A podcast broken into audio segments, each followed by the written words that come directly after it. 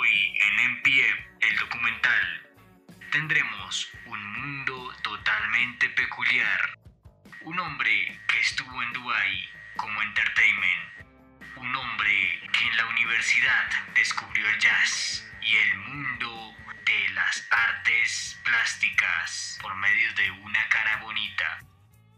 Un hombre que al regresar de Dubai se inmersó en su mundo, el del rock con Cocoa, hoy en My Personal Film, David Ortiz.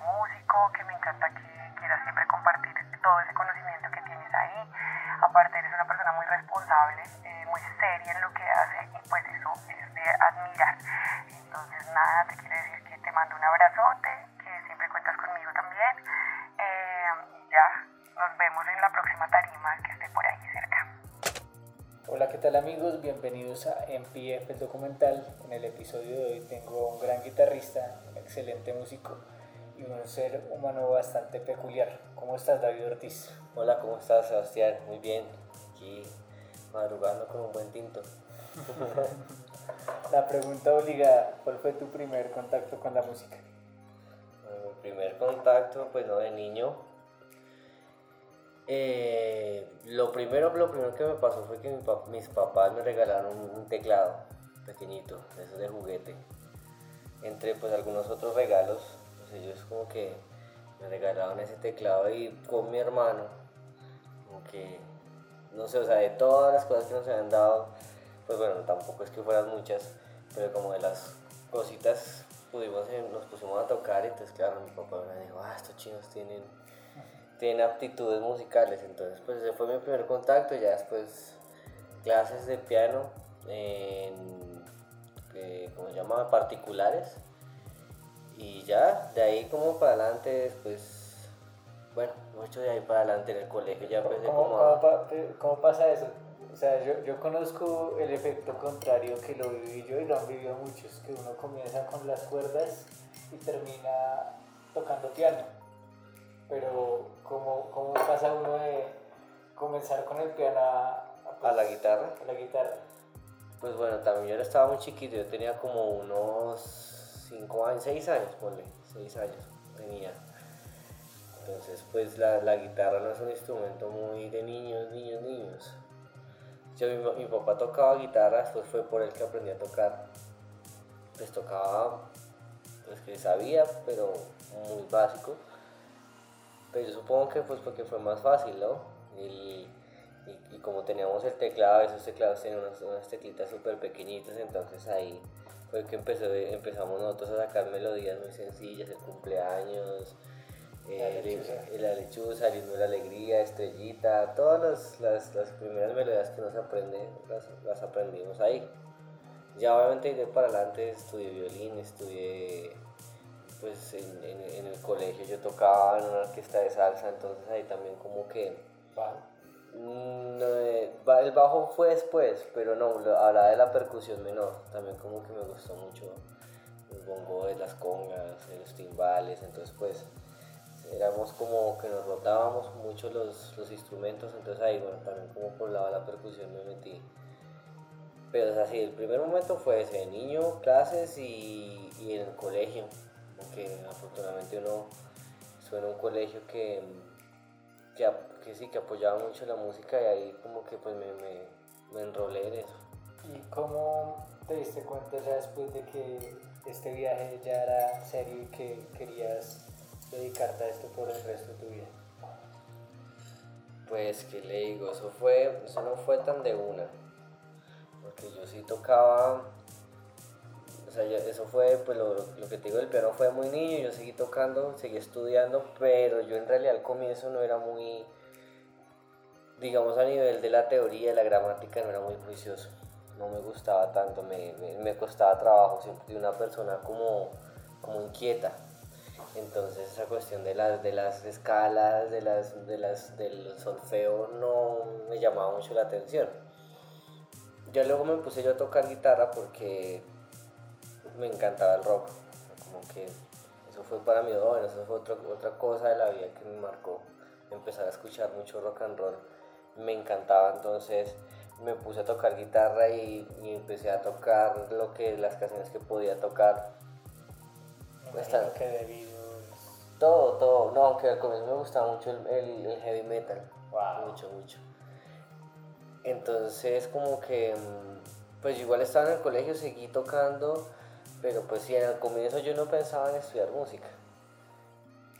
Hasta que después me empecé a dar cuenta que, que igual le, metía mucho tiempo a la guitarra y estudiaba y estudiaba y prácticamente a veces prefería quedarme tocando que salir a jugar fútbol o a hacer otras cosas con amigos bueno, obviamente sí tuve vida social, pero, pero digamos que estaba muy metido en ese cuento y ya obviamente en las otras materias me empezó a ir mal. Me empezó a ir mal en, física, química. Eh, entonces ya en un momento dije, no, pues ya voy a estudiar música porque es, ya tenía, y, creo que tomé una muy buena decisión, porque al comienzo yo pensaba que no, pero después dije, no, pues es que mis amigos me llevan camino en física, en química, en matemáticas, en bueno, todo lo que tiene que ver con números. y yo no, y yo estoy muy metido en esto, sería una pérdida de tiempo. Eh, como yo ponerme a otras cosas y, desperdiciar como este talento que tenía. Pues eso sí, digamos, siempre, siempre fue destacado en mi colegio, y todo eso. Entonces, pues ahí fue que dijo, voy a estudiar esto. Eh, y ya me puse como ya también a la tarea de, de, otra vez volver a la gramática y todo eso porque lo que yo hice fue tocar, tocar y tocar, pero muchas cosas fueron empíricos. Pues yo, digamos, en la, yo siempre cuento esto, yo estudié, la primera vez que yo recibí una clase de guitarra eléctrica fue en la SAP. Okay. O sea, yo nunca, yo aprendí a tocar solo y todo lo, lo aprendí como autodidacta, pero la primera vez que un profesor de guitarra me dijo, mire, haga esto, fue ya en el preparatorio de la SAP. Y me decías que estabas bastante quedado en cuanto a las materias de números, ¿cierto?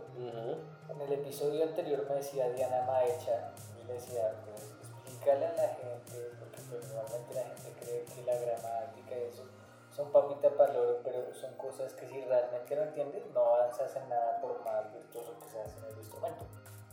Ah, te refieres a, las, a la gramática. Sí. Entonces ah. ella, ella me decía, no, mira, la gramática y la armonía y en general la música como tal es muy matemática. ¿Estás de acuerdo con esa afirmación que dijo ella? Pues yo lo que vi, lo que he analizado de la música, sí, obviamente es matemática, claro, pero yo lo veo como proporción, como las proporciones de la música es, sí, la proporción, no sé, digamos 2 a 1, 3 a 1 todo el tiempo eh, estás enseñándole a tu cuerpo y a tus ideas a subdividir y a tener alturas. ah, bueno, eso es otra cosa, la música casi que se una partitura es como un plano cartesiano. Hay planos. Entonces sí, sí es matemático, pero más allá, pues digamos que sea una cosa, no, es una matemática eh, compleja, sino es una cosa es más, más sencillo, ¿sí? Sí, obviamente es matemático, pero pues no es que la música tenga ecuaciones dentro de... Sin... Obviamente, bueno, ya a, nivel de la acústica de las ondas, sí, obviamente es totalmente matemática. Las, las, las, las, frecuencias, eso sí es matemático. Pero digamos a la hora de entenderlo, pues digamos uno cuando lo enseña, que eso es, es algo que ya digamos ahorita en la experiencia que estoy ahorita, me doy cuenta que la, la a la hora de enseñar la, música es, es, matemática, pero sí es como, bueno, los dedos 1, 2, 3, 4, 5, haces este, esta nota cuatro veces y eso ayuda a que a la, gente, entienda mejor. Sí, ¿tú crees que si en los colegios en vez de hacerle ver a uno las matemáticas como una ciencia perfecta, pues yo analizaba que si a uno le enseñaran parábolas con cosas de música o de sonido, pues uno realmente le vería ese oficio y aprendería más. Sí, sí, probablemente. Yo me acuerdo que uno en el colegio le, uno aprendía matemáticas y muchas cosas y uno no sabía en realidad para qué servía. Sí, la música es una herramienta educativa enorme, enorme que se puede seguir, se puede explotar aún más. O sea, de hecho se está como implementando muchas cosas, pero sí, claro, sería mucho más fácil la música, las cosas con música entran mucho más fácil y todo. Es cierto. Bueno, David, documentanos tu historia. Ok, ya te había dicho, pues empecé temprano, 6, 7 años, yo nada, no, no estoy seguro el año. Cuando empecé a tocar eh, piano, después tuve clases de piano, yo estudié en la Filarmónica Juvenil, que en esa época estaba en la Universidad Central, eso era por Chapinero, todavía existe, pero ya no es de la Central. Yo empecé a estudiar ahí eh, música, o sea, yo me acuerdo que los primeros cursos fueron como de gramática, y yo era, a mí esas, o sea, yo me acuerdo que esas clases me daban sueño, yo, no, yo entraba, yo era mucho, porque es que al comienzo, no, no sé si sepas un poquito de teoría musical, pero eso al comienzo es, es un poco enredado, entender cómo, entender, entender el molde de la escala mayor, el molde de la escala menor, los sostenidos, los bemoles. Obviamente ya después uno lo entiende es... Mira que a mí esa parte no, no se me hizo tan compleja. ¿No? Ah, fue la parte gramatical, en especial del 6 octavos. Ah, las, las compases, sí. Sí. Entonces, y ahí yo, ah bueno, yo en esa época, yo no sé por qué pasó eso, pero bueno, yo era, yo era, yo era aficionado a la salsa.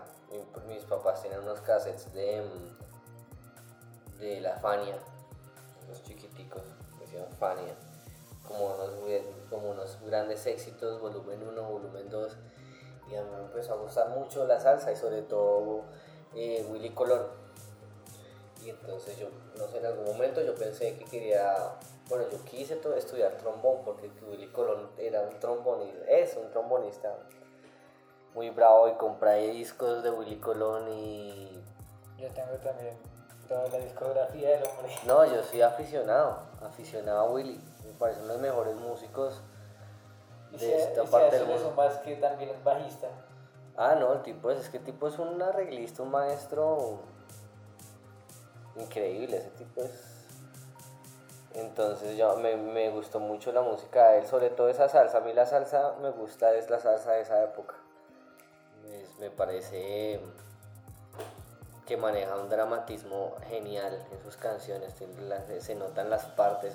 más allá del baile, pues yo no soy una persona mucho del baile, pero más allá de eso sí me, gustaba esa época, esa salsa con, sí, como con todas esas partes, que, como esas historias que contaban y decía, uff, pucha, me metía, yo me acuerdo de chino metido en ese, en ese cuento. Pero yo no sé por qué mi mamá me terminó comprando un violín. yo quería estudiar trombón, pero claro, pues el trombón es un instrumento complejo, yo era chiquito, me, Estamos hablando de qué edad? yo tenía por ahí unos 10 años, 11 años. Entonces, claro, pues mi mamá, alguien le habrá dicho, no, eso póngalo a tocar violín, el violín es para niños. Ya quién sabe, le habrá dicho. Ella me compró un violín, yo dije, bueno, vamos a tocar violín. Pero entonces yo tuve una cosa que tuve un profesor que era un, pues, digamos lo que recuerdo, ¿no? Me parece que era un tipo muy escuelero, digámoslo de esta manera, muy clásico, ¿no? De la escuela clásica de la música. Nada en contra de, las, de la música clásica y la escuela clásica, ¿no? Sino que creo que mi personalidad no era mucho para ese tipo de música y ese instrumento.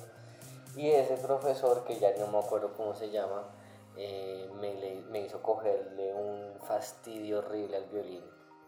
Porque, porque yo me acuerdo que las clases eran, eran súper tediosas. Yo llegaba y el tipo me decía, cuidado la postura. Y me cogía la espalda y así no, y póngase bien, y el brazo, y no sé qué. Y yo me acuerdo que duramos mucho tiempo solamente en poder como tener una postura y el, el arco y la, claro, eso es supremamente importante, pero yo no sé si fue la forma como el, el, señor me, me, me enseñaba, o sea, no era mi, no era como, creo que no me supo llegar. Yo me acuerdo que yo tenía clases, yo no sé, supongo que una hora, yo salía a esas clases como si yo hubiera corrido dos campos de fútbol yo no sé, yo salía cansado así emocionalmente, como diciendo, "Ah". pero bueno, lo que es el amor por la música, ¿no? Yo duré por ahí un año estudiando violín, en la, allá en la Filarmónica Juvenil. Y, y bueno, ya después de eso fue, que yo siempre me acuerdo mucho, yo, yo empecé a escuchar rock, ah bueno, escuchaba salsa y ya después empecé a escuchar rock. Em, estamos hablando del año por ahí 99, hace rato ya. Em, Yo tenía 7 años. Mm.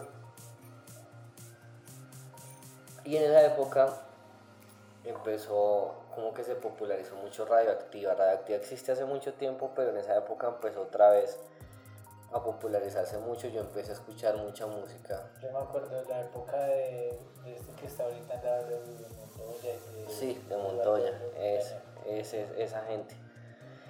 Y entonces empezamos, empecé, yo empecé a escuchar con, con, con los primos, con mi hermano, empezamos a escuchar mucho rock. Y, así como la primera figura de la guitarra que me gustó mucho fue Slash, de los Guns N' Roses, como que yo escuché, no solamente escuchar, sino verlo. O sea, yo, yo empecé a ver sus videos y las cosas y, y bueno, también en esa época escuchaba Queen, escuchaba los Doors. Así como los yo sí soy, siempre he sido muy rock clásico. y yo me acuerdo mucho un día que soñé que estaba tocando, que, ta- que yo tenía una guitarra y que estaba tocando, creo que era Knocking on Heaven's Door. Sin saber, yo no sabía tocar guitarra, pero yo sentía como que, yo no sé, me imaginé esa sensación de tener los dedos aquí, estar haciéndolo acá y estar escuchando la canción como es y yo no sé, yo me desperté esa mañana como... Tranquilo, acá, acá se puede hablar mal. Ah, sí. Sí, yo no fue pucha. o- Qué chimba de sensación, me la imaginé, dije, increíble, increíble. Y entonces mi papá tiene una guitarra acústica.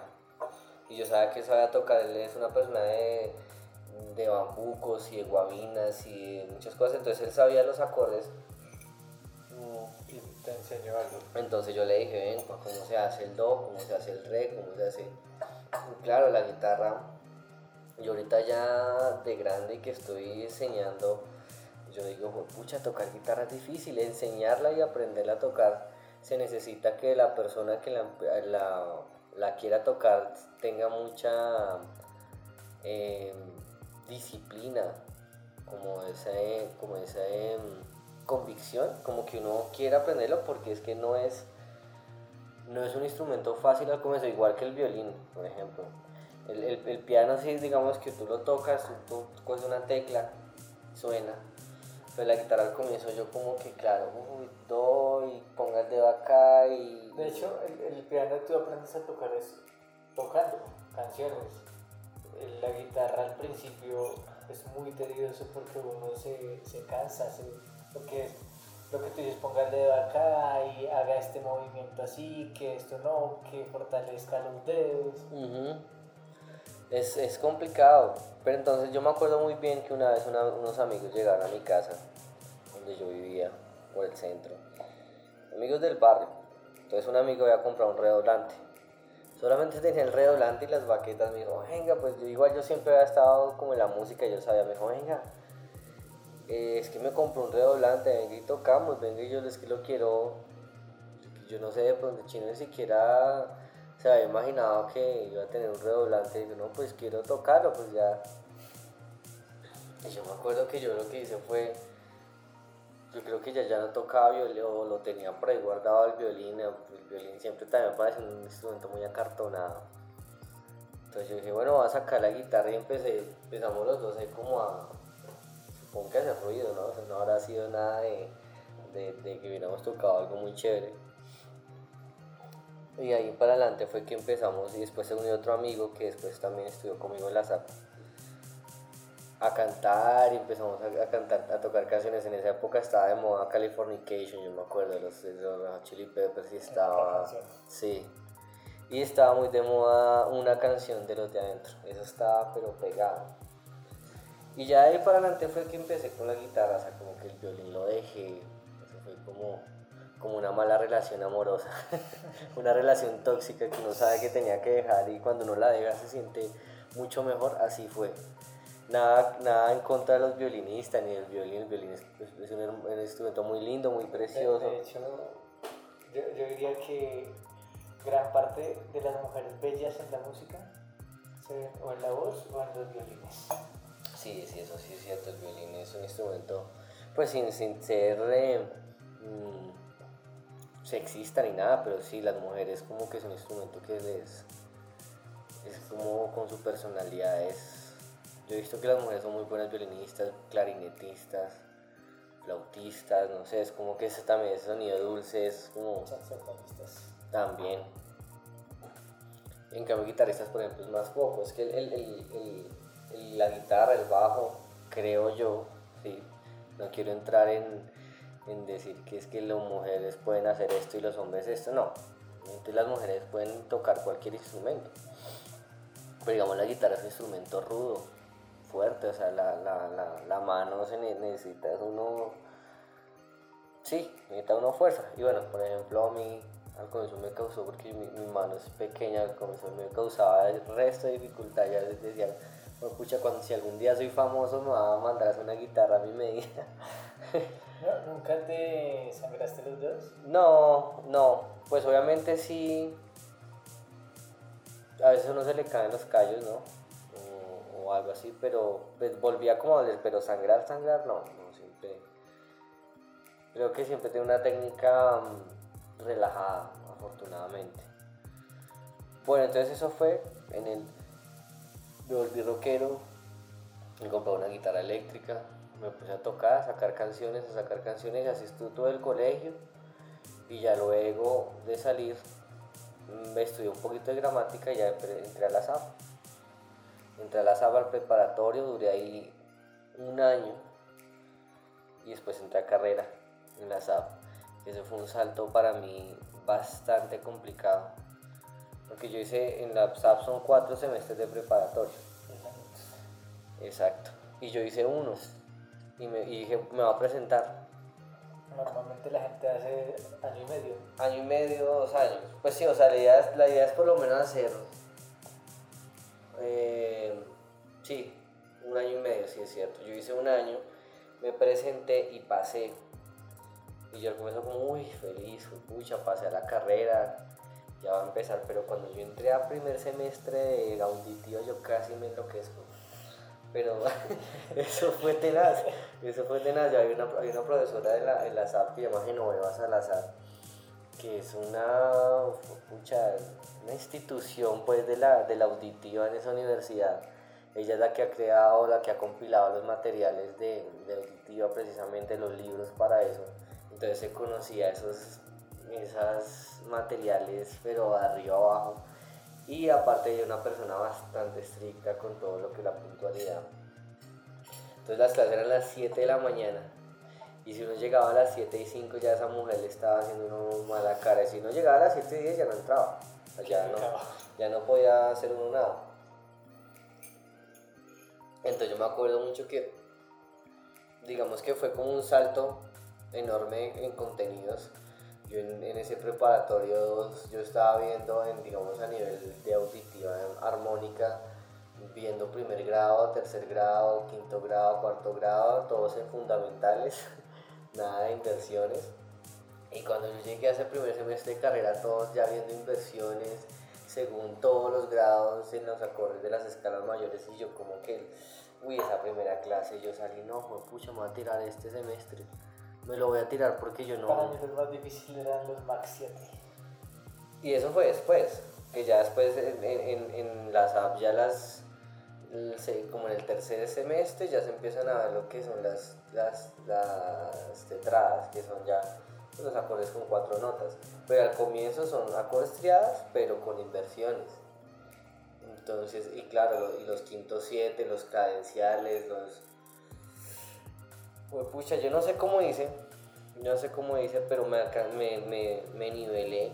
Digamos que ese primer semestre uh, estuvo, estuvo regular, no, no fue, no, me habré- no, no sé qué nota, no me acuerdo qué nota habré sacado, pero pues pasé, eso fue lo, lo importante. Ya después siento que me nivelé, ya le cogí el ritmo a Genoveva, los atonales, yo me acuerdo mucho, ese esos tres primeros semestres de la SAP fueron, en carrera, fueron duros por la auditiva, pero yo le, le, puse el pecho ya en, tercer semestre, ya, ya era, ya estaba tranquilo, estaba, ya tenía mi oído ya más desarrollado.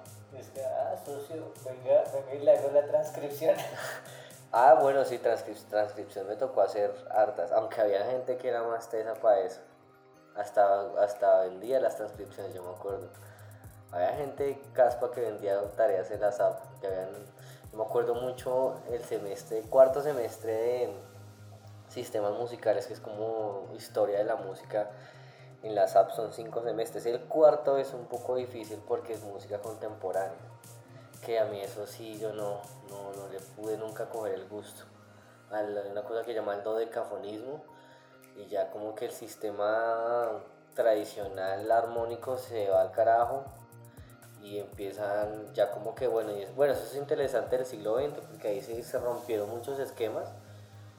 A, ver si me acuerdo bien porque hay cosas que yo tengo por allá confusas en la mente. Lo de cacofonismo fue la misma época de este señor John Cage y que si grababas una, digamos, acá este golpe en la pared ¿Eso ya era música o la, la música? La música concreta se llama eso. La obra del silencio. De 433.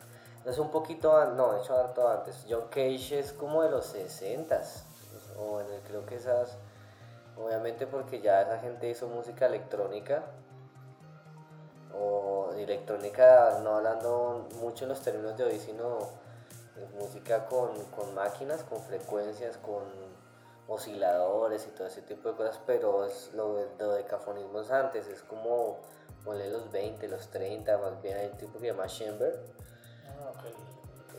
Ese, ese más, más que todo Stockhausen, toda esa gente eh, sí empezó como a, a, partir ese, ese sistema tradicional de la música. Claro, John Cage y ya muchos otros locos fue lo que hicieron fue sí, la música de los sonidos de, de toda la música concreta es eso, la música de la calle o los trenes, em, lo de la electrónica o que ya podían modular frecuencias en las, en las grabaciones, en fin. Eso pues a mí me gusta, me gusta digamos filosóficamente, ahora no me parece chévere que, que la música se, también se hayan roto esos, esos esquemas, pero, pero digamos que a nivel estético pues ya no, no, no es algo tan, ¿cómo decirlo? Como tan llamativo para mí, ya sí prefiero la música clásica. Porque yo, claro, empecé a ver ya a mis amigos, que a gente que empezó a, hacer esas músicas y horas así larguísimas que no tenían como, como una melodía estable. Entonces, no. Pero sí me fui por el lado jazz. Entonces ya en, la universidad empecé a estudiar fue todo lo que es el sistema del jazz, que es una cosa, digamos, a mí la, la, la cuestión de la improvisación me parecía, parecía increíble. Yo escuchaba así los grandes músicos del jazz y me decía, profesor, mire, ese tipo está improvisando. yo, ¿en serio? O sea, como eso le está saliendo del, del, alma, del, momento, yo, uff, yo necesito hacer eso. Entonces, pues ahí fue, digamos que hablando de historia de música del siglo XX, yo sí me, fui más por el lado del jazz, la improvisación, los, los, acordes agregados, las escalas, bueno, alteradas, todo eso. Ahí sí me puse como a experimentar y a conocer más de eso. Wow. Y bueno, ya siguiendo con la documentación. Eh, estuve un año, pues como estuve 10 meses trabajando en, en Emiratos Árabes, en Dubai con una gente. Eso lo han hecho muchos amigos que se van lejos a, a trabajar. Estuve allá en un hotel, fue chévere. ¿Cómo así? En Emiratos Árabes, o sea, ¿cómo termina saliendo una persona que está viendo ya cosas de la música del lo mismo. es que hacía mucho rato no decía esa palabra. Sí, sí, sí, es, hasta compleja decirlo, así de compleja es. Para terminar pues en Emiratos Árabes, o sea, ¿no entiendes? pues no sé, lado las cosas de la vida, pues digamos, eh, Sí, yo ya andaba en la universidad pues estudiando bastante. Ah, bueno, tuve digamos una, yo tuve una cosa importante en la carrera que fue, yo tuve una novia de, de, de, artes plásticas. ¿Se puede decir el nombre? que creería yo. No, claro, ah, se llama Claudia Ávila. Ella, es la, la, creadora de pantalla, pantalla. Pantalla, sí, sí, sí, sí. Sí, ella y yo fuimos novios y y bueno, eso también fue, fue muy,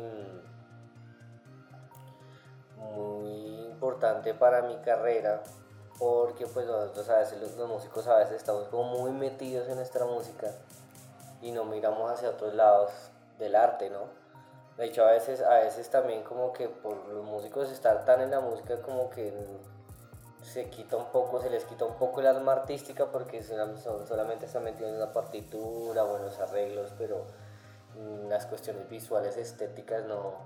Entonces ella así como que me dijo, venga, venga, le muestro, y mm, hablando de la pantalla, eso, e, ese fue un proyecto que creamos los dos en, un comienzo. Em, y ahí aprendí mucho de video. Yo me acuerdo que ustedes le dijeron a distintas personas, a Nancy Cano, Diana Paipa, no me acuerdo ahorita, creo que Mauro la veo. Sí, sí. las grabaciones de eh, video de la y en audio de, los conciertos de grado. Sí, sí, sí, no, entonces a mí yo me, yo me metí una, ¿cómo, cómo decirlo? Me, engomé con todo eso de la cuestión de la, de la, del registro, cosa que ya ahorita es, está, es más normal, ¿no? el registro de, las cosas, ¿sí? porque uno, yo a veces decía, fue pucho, no hace el resto de cosas, toca en muchas partes, pero uno tener registros bacanos no hay tantos. Entonces yo le decía a ella, no, yo quiero hacer registros. Y bueno, en, fin, en principio, claro que eso fue un poco después, pero al comienzo lo chévere fue que ella, yo me también empezaba a juntar mucho con la gente de plásticas y, como que empecé a ver otros otros aspectos del arte. Y ahí creo que me, me, siento que me volví más artista. Más allá de la técnica, a veces, pues te digo, creo que los, los músicos se, se, encierran en la técnica. Pero entonces ya hay cosas como que uno empieza a ver bien, como cómo me, cómo me estoy viendo yo, como, que, o sea, como cosas de colores, de formas que son muy chéveres. Ella me enseñó mucho de la fotografía, de las pinturas y entonces eso sí, eso también me, a mí me, digamos que me, enriqueció mucho. Luego yo me fui a Dubai, ahora sí, hablando de yo estuve ese tiempo en Dubai em, por, por, contacto de una amiga de Luisita también de la SAP. Y allá duré, pues más que todo fue como una etapa de, ahorro, de ahorro, o sea, yo lo veo como esa, la ciudad muy chévere, muy bonita y todo y tengo amigos que siguieron en ese camino, pero yo no, no me interesó mucho porque por lo mismo yo ya tenía como esa, esa bacteria del arte pues metida en mi, en mi, todavía la tengo obviamente. Entonces claro, uno ayer le contaba a alguien que, que yo, yo tuve un conflicto en Dubai, tuve un conflicto personal porque nuestra categoría como músicos era el entertainer. No, nuestra, nuestra, nuestro puesto, digamos, sabíamos que eran eh, meseros, eh, recepcionistas, eh, los de los cuartos y los otros, nuestra categoría el entertainer. Y a mí esa, y a mí esa vaina me causó así un conflicto y decía, yo no soy un entertainer. Y entonces, de hecho hay una canción, no sé si la conozcas, que se llama The Entertainer que es un ragtime. Sí, me, parece, y la he Que es...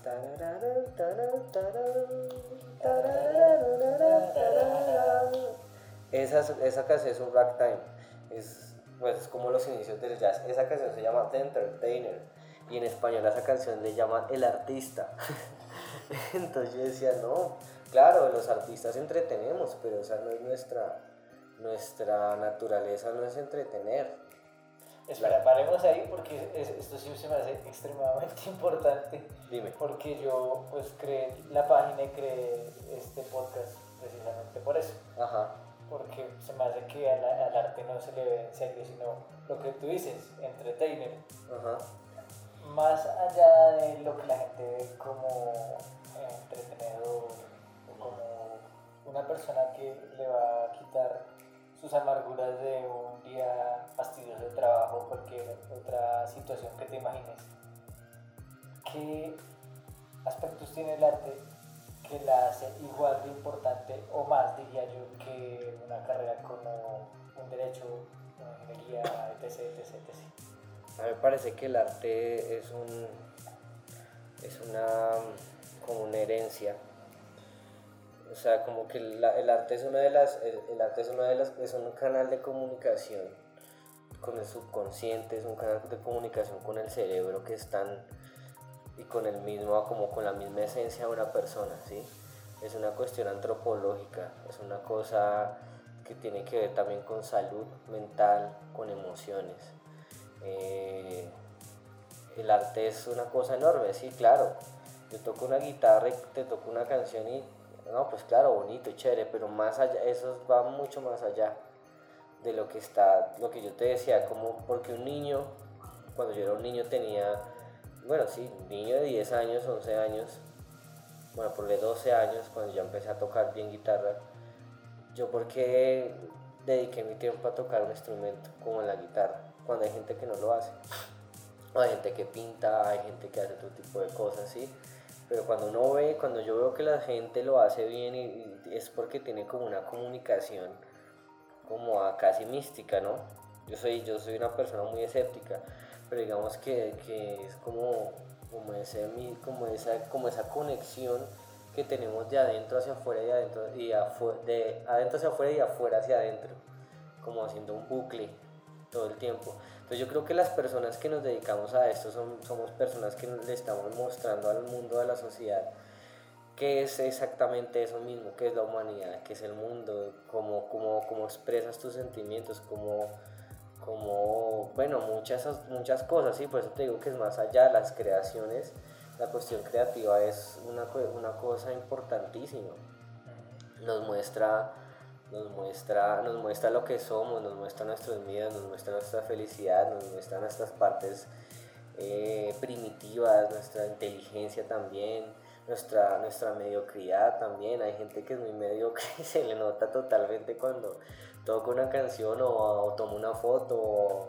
¿sí me entiendes? Ahí, ahí el, arte es una cosa en- genial, es ese orden de ideas, claro, es prácticamente una carrera hasta este, para mí que tiene que ver con la misma salud mental o, Yo, diría, pues, ya que dices eso, complementando lo que es también como, sí, ¿sí?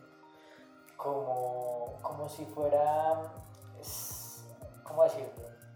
Sí, lo que tú dices es, es un todo porque, pues más allá de la prostitución de la palabra proceso que hay ahorita en pleno siglo XXI, las artes, sea la rama que quieras poner, sí necesitas un proceso y no te puedes saltar ningún paso como en cualquier otra área, por ejemplo en la matemática, te puedes saltar un paso y no hay problema porque hay forma de solucionar el problema.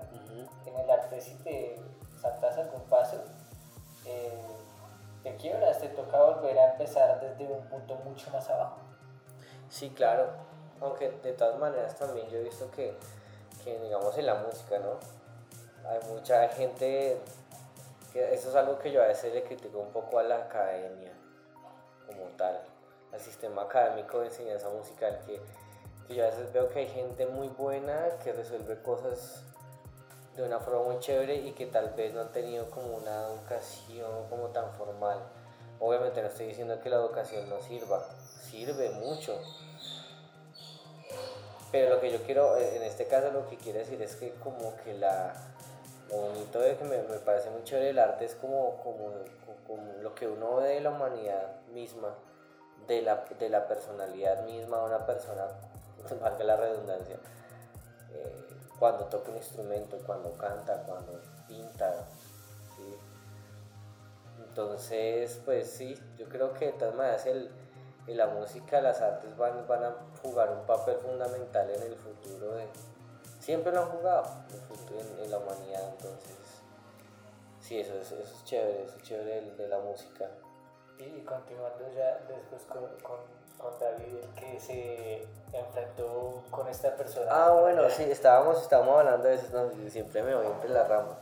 Entonces, claro, yo vi ese, esa, ese, yo cuando vi ese concepto del entertainer dije, dije, no, o sea, Dubai es un país chévere, con mucha plata, es muy ostentoso, y uno se podría quedar allá viviendo y ganando bueno, pero digamos, siempre quise yo eh, tener, tener, tener mis proyectos, tener cosas creativas que digamos en una ciudad como esa no existen, acá sí. Dubái es una ciudad que tiene 20, por ahí 30 años, ponle. O sea, es una ciudad demasiado bebé es un hijo, es un niño de papi y mami, entonces es como que todo lo ha tenido, pero entonces allá no hay como acá que uno va a museos, uno va a teatro, uno como que uno va, digamos, al centro de Bogotá y uno siente esa, ese choque cultural bacano, el peligro, la suciedad. Sí, la adrenalina de las ciudades grandes. Eso, eso. Eso que Dubái es una ciudad grande, pero pues es muy plana, entonces a mí eso sí no, no me llamó mucho la atención. Entonces yo después volví con ahorros y yo pues monté un estudio en mi casa, pues digamos que un estudio, home studio, y ahí fue como con lo que te decía, con, con Claudia nos pusimos a hacer videos, nos pusimos a, hacer producciones, a hacer grabaciones, en eso duré un tiempo, ahí luego, ah bueno, también por intermedio de ella porque ella estaba trabajando en mi editorial Santillana en esa época, eh, yo me puse a, hacer para ellos audios para cuentos de niños entonces a producirlos, ¿no? Entonces a conseguir unos narradores, eh, también hice canciones, grabé canciones, grabé cosas y pues ahí con ellos también trabajé un tiempo. Y luego, que es como lo más reciente, fue, bueno, reciente ya vamos tres años, eh, empecé con mi proyecto de, los, de Cocoa, de los Cocoa, es un proyecto de rock. ¿Qué es Cocoa? Cocoa es un grupo de rock, digamos rock alternativo. Mira que yo no había, yo ya había abandonado, casi que abandonado el rock. Suena chistoso decirlo, pero yo de ser tan rockero, después como que la universidad me volvió muy académico y muy jazz y muy la cuestión y como que todos mis amigos estaban en ese cuento y cuando volví de Dubai ya entonces como que entré pues por un tema de un amigo entré a Cocoa y yo al comienzo dije, ah, pues bueno, esta banda rock alternativo, pues yo siempre he sido muy clasiquero, pero dije, bueno, vamos a ver qué pasa. Pero pues no, fue una, ha sido una experiencia genial, sobre todo porque terminé como de, de afianzar cosas que, que, quería hace mucho tiempo. Ellos fueron una, son unas personas que no son tan académicas en el sentido como del, del, sistema musical, pero, pero sí son gente que es está muy pendiente como la proyección artística, entonces ya la cuestión de cómo te vistes, eh, esto de las entrevistas, por ejemplo, entonces empezamos a tener entrevistas, a ir a universidades, a, hacer videos y súper chéveres.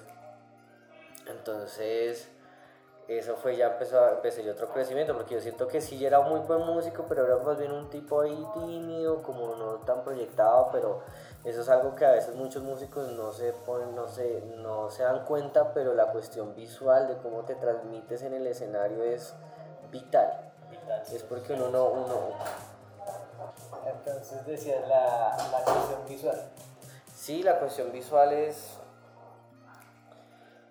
Sí, como me paro en el escenario, como, como me proyecto. Sí, a veces, a veces como que a veces el músico de jazz, el músico académico está muy en su cuento y todo y a veces hasta yo veo un poco en, en esos comportamientos un poco como de, egocentrismo. El artista igual es muy ególatra y eso es una cosa que toca romper. Es una cosa que extrañamente con Cocoa me pasó. Como que pasé de ser como el, soy el putas y soy el, el, mejor guitarrista, hacer, o sea, pensar uno eso porque uno piensa ese tipo de manicadas a decir, no, pues yo toco es para la gente y la gente se la goza y yo necesito transmitir algo. Y entonces también me metí mucho en ese cuento. Después empecé a tocar con un grupo de amigos, entonces empezamos mucho a tocar en bares. pues no con Cocoa, con otra gente. Y empezamos a tocar, por ejemplo, en teatro. Para mí los, esos empezar a tocar en teatro fue súper interesante porque esos toques son, son cortos, pero la gente está con la energía así hacia arriba todo el tiempo. Y la gente de la comunidad LGBT, las rumbas, yo, yo he asistido a ese tipo de rumbas porque yo en una época salí con una chica que era bisexual. y ellos o sea, si uno se prende normalmente, ellos se prenden al triple. No, claro, la fiesta de ellos es esa... Em, el, la farra de ellos es, es muy buena. Entonces, si me entiendes, por eso te digo que también una vez en la, en la, en la calle uno como que está muy en el cuento de la música, el y cuando yo llego y me meto y me veo, había, no sé, mil personas así saltando, bailando, digo, no, pues yo tengo que... Sí, tengo, que generar esas emociones. Y eso no fue, eso, eso ha sido un proceso, entonces, que pues digo, yo acabo de afianzar otras cosas que ya tenía con mi conocimiento musical, pero ahí acabé como afianzar cosas también, como soltar un poco más mi personalidad. Yo en realidad soy una persona tímida, pero digamos que sí me, me acostumbré a eso de salir al escenario, sea como sea que uno se esté sintiendo o esté uno cansado o lo que sea y botarla todo. Y entonces, sí, ese ha sido, ese, ese ha sido como, eso ha sido como el proceso con Cocoa. Han pasado cosas muy chéveres, hemos tocado en varios eventos grandes, hemos sido muy cercanos a la, a la gente radioactiva. ¿Qué se viene actualmente con Cocoa? Pues ahorita estamos, estamos, vamos a grabar un videoclip, vamos a hacer un, sencillo, se llama Al Caer. Ese va a ser como nuestro sencillo, nosotros grabamos un disco. Nosotros grabamos con Coco, hemos grabado dos discos, el primero lo grabamos con la gente de Tigo Music en Audiovisión, un disco que en la parte, de, digamos, de la base rítmica, guitarra, bajo y batería se grabó en bloque y eso fue una experiencia muy chévere, grabar un disco en bloque. Obviamente no todo, absolutamente todo, sino fueron baterías bajo, guitarras rítmicas en bloque y luego sobre eso grabamos las otras guitarras y las voces. Que ya el grabar en bloque esas tres, cuatro cosas ya es un avance de trabajo tremendo. Claro, nosotros ensayamos lo que pues porque no teníamos más tiempo. Tigo nos dijo, les damos tantas, fueron como 10, 10, 10 se llama eso? 10 turnos pues en audiovisión. Ajá. Tú dices eso es harto, pero en realidad para un disco grabamos 6 canciones.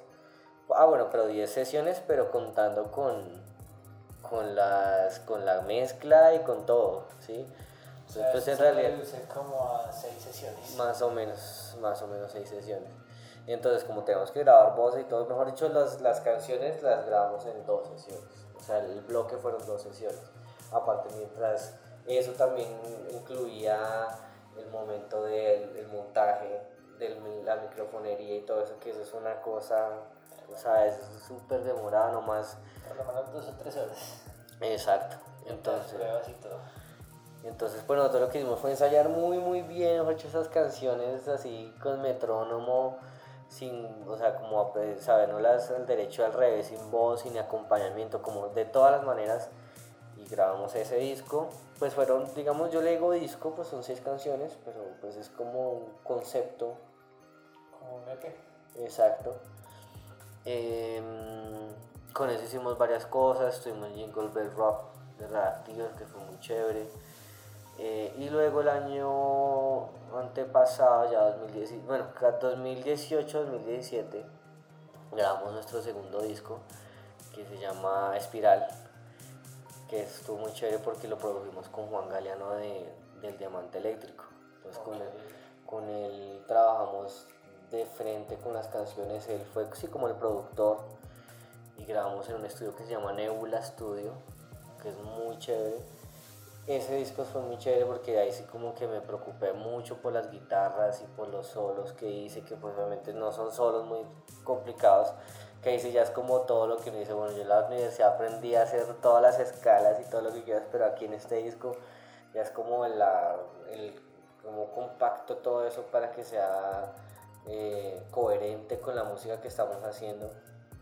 Pero ¿Cómo, una... cómo- cómo puedo, cómo decir, cómo puedo hacer para pues, poner en práctica estos conocimientos, pero sin dejar mi esencia y la esencia del grupo? Yo creo que, yo creo que eso fue más como, yo creo que más fue yo me fijé en la esencia, en mi esencia y la esencia del grupo. Las canciones se crearon mucho de la, del jamming, digámoslo así, en los ensayos. Llegaba el cantante, mira, tengo este, estos acordes que se les ocurre. Y digamos, yo grababa mucho en la casa. Grababa, bueno, venga, se me ocurre eso, se me ocurre lo otro, pero fue mucho más del momento. Yo me, yo me guié más en eso del momento, más allá de ponerme yo a escribir, eso a mí no me llama mucho la atención de, de ponerme a arreglar y a escribir. Hay gente que es súper dura en eso, pero, pero yo, lo, yo lo hice más como de, los, de las sensaciones de los, del momento en que tocábamos y, yo entonces yo grababa mucho y decía, uy, ese, ese acorde o, ese, o esa melodía que hice ahí me gustó, voy a, voy a, escucharla, ah, hice esto, entonces ahí empecé a armar las canciones, los solos, los riffs y, y así salió. Ese, ¿Estás de acuerdo con que las mejores canciones no son las que te sientas 10 meses en un piano y comienzas a hacer instrumento por instrumento, sino las que van saliendo genuinamente? Pues a mí, a mí me funciona más así. Me funciona más así como, como las cosas que salen de, de los instintos. Yo soy una persona que cree, cree que, los, que las y que nosotros tenemos como una fuerza natural ahí, eh, un potencial enorme que a veces no, no, obviamente no lo notamos todo el tiempo, pero a veces ese, ese animal, esa fiera que uno tiene adentro, coge y sale con sus instintos y te explota una idea, ¡pum! Y eso no es todo el tiempo. Claro, cuando uno se sienta, por eso te digo, hay gente que se sienta con su hoja, su score y empieza, digamos, los arreglistas sobre todo eso, pero sí, yo creo en mi caso, en mi personalidad, que a veces soy una persona más bien eh, impulsiva, más como del impulso y de la, como de la cierta ansiedad, que yo soy una persona que está así, me funciona más eso. No quiere decir que sea como el como que todos deberían hacer así o todos deberían hacer el, el score, pues yo creo que cada quien tiene que buscar la manera como le funcione más. A mí me funciona más así. Así fue que hice el disco. Eh, bueno, hicimos el disco. Y, y ya, bueno, pues para lo último que te podría contar, pues es, es el, el lugar donde estamos ahorita, que es una escuela que compramos con, con la gente del grupo. Y ya, pues ahorita estoy dedicado pues a Cocoa y y ahora soy de administrador y director académico de mi escuela. Eso es lo que hago. Tu escuela se llama Pianísimo. Pianísimo, sí. Eh, pues eso en realidad es una escuela que tiene 15, como de 17 años de, de antigüedad, sino que el dueño que la fundó y la armó y la levantó la vendió y después esa persona que se la vendió no la vendió a nosotros y ya pues aquí estamos, ya es como otro, otro reto en la vida, ¿no? Ya una cuestión más administrativa, ya nos hemos metido más en cuestiones de impuestos, de números. Entonces nada, el aprendizaje sigue y sigue y sigue y no se detiene. Y ya, ya pues antes de cualquier cosa, de que nos cuentes una o dos anécdotas, porque pues sí, hemos hablado de toda la parte musical, pero pues cuál fue digamos esas paredes que tuviste que tumbar a pulso para pues ser lo que hoy eres, porque pues todos los seres humanos tenemos esos retos que superar. Las paredes. No muchas. Creo que hay muchas cosas, eh, lo que te decía ahorita del ego. El ego me parece una pared enorme para muchos artistas. Eh, a veces uno cree que por tocar un instrumento, uno a veces cree que es eh, como un superhombre un superhumano o algo así. Yo he visto mucho eso en la universidad, lo veía mucho, había mucha competencia sana, digamos que pues no era destructiva, pero sí como ese, esas ínfulas de yo soy mejor, yo soy peor. Y yo sí veía mucho eso, que, o sea, como que tú ves tocando a alguien y le ves, le ves a veces como ese, ese sentimiento del, de, de quiero, yo, yo estoy tocando esto porque quiero demostrar a la gente que yo soy el putas y que yo soy el mejor y que yo no. Entonces como que sus notas y sus músicas se, se notan impregnadas como de cierta arrogancia, como de... Sí, entonces a mí, digamos que de pronto siento que eso en algún momento me habrá pasado a mí y lo que digo es que ya después viendo las cosas desde otro punto de vista me di cuenta que eso es una bobada y que a medida que uno es más noble, a medida que uno sabe que la música es de todos, sino no de uno, sino de todos y que es para todos, eh, ahí me di cuenta que, que pude ser mejor, mejor músico, mejor persona, mejor artista. Entonces, esa fue como una, una pared, eso digamos que es una pared que a veces los artistas tenemos que, que romper el ego. El ego es increíblemente dañino para, el, para la vida, para el buen, la buena vida del artista, porque yo he visto mucha gente que es supremamente envidiosa y es supremamente... Eh, sí, esa envidia que no es tan sana. Entonces sí he visto mucho eso, como que yo veía mucho, ah, este man toca feo, toca no sé qué, y toca tal cosa, y entonces yo ya hoy en día yo digo, no, todos somos artistas y todos somos músicos y todos tenemos algo que decir y los estilos pueden ser muchos, pero no tampoco hay un estilo que esté bien, la música es infinita. No, obviamente hay, hay, hay, hay, un, hay un punto, ¿no? También hay gente que ya es muy descuidada con su técnica, que no estudian y creen que son buenísimos. Claro, la música es una cosa de respeto y hay que estudiarla y hay que cultivarla, como ejercitarla. Pero sí, eso fue una y a ver qué otra yo te podría decir. Mm,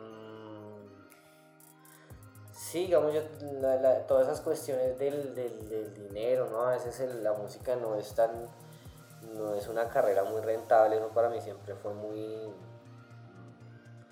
tuve un conflicto con eso entonces sí, digamos que otra, otra pared fue como eso, como saber que en últimas el artista es un poco, a veces lo veo como un poco de mártir, porque el artista dedica mucho tiempo de su vida a hacer algo que a veces la gente no, tampoco no lo valora de una forma chévere.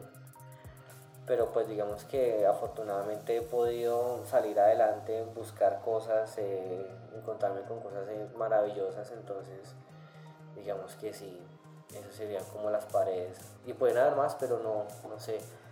¿Cómo te sentiste aquí en el pie del documental? Muy chévere, muy chévere, muy chévere, me gustó. Y pues nada, todo después me toca escuchar, escucharlo. Bueno, bien.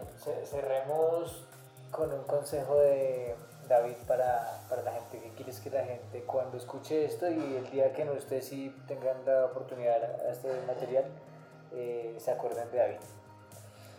Nada, pues yo lo que recomiendo siempre voy a recomendar es como dejarse llevar un poco, o sea, digamos si uno es artista, si uno es músico, déjate llevar un poco, no seas arrogante, no seas, eh, ¿cómo decirlo?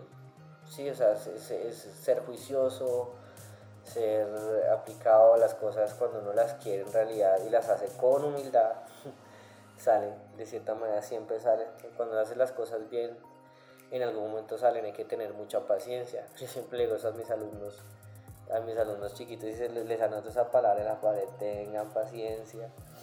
Hay que ser muy pacientes, hay que saber dar los pasos a su, a su tiempo.